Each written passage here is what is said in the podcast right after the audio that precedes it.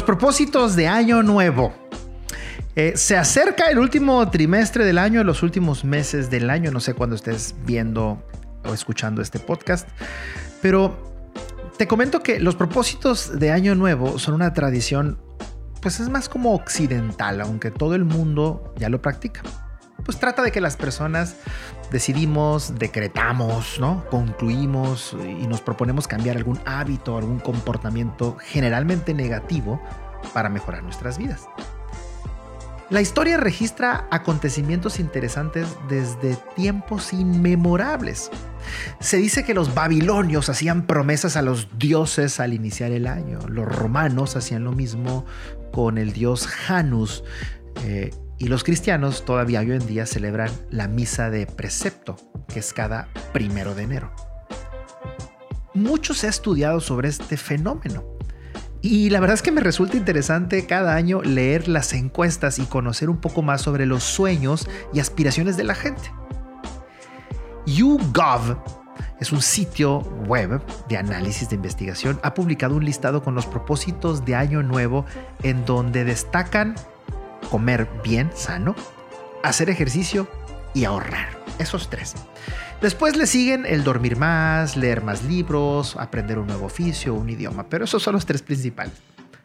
Forbes, en lo económico, también publica una serie de recomendaciones para ayudar a las personas a cumplir sus propósitos, sobre todo propósitos financieros de año nuevo.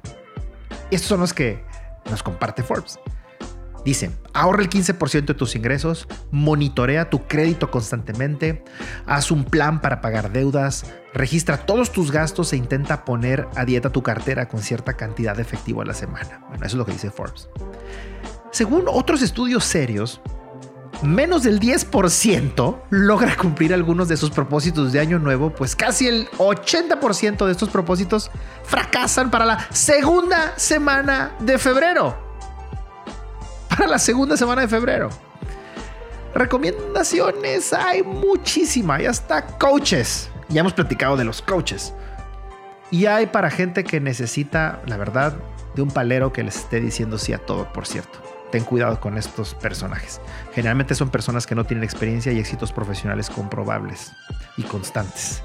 Bueno, te decía que los expertos, los de verdad, coinciden en cinco tips para ayudarnos a cumplir los propósitos de año nuevo y no cajetearla. Iba a decir cagarla, pero a lo mejor me censuran aquí en las redes sociales. Te transmito esos cinco tips y no pretendo reducir todo a cinco acciones, no, pero es compartirte lo que expertos serios coinciden. Uno, Define objetivos claros. Tres, cuatro, Acomódalos en orden de importancia.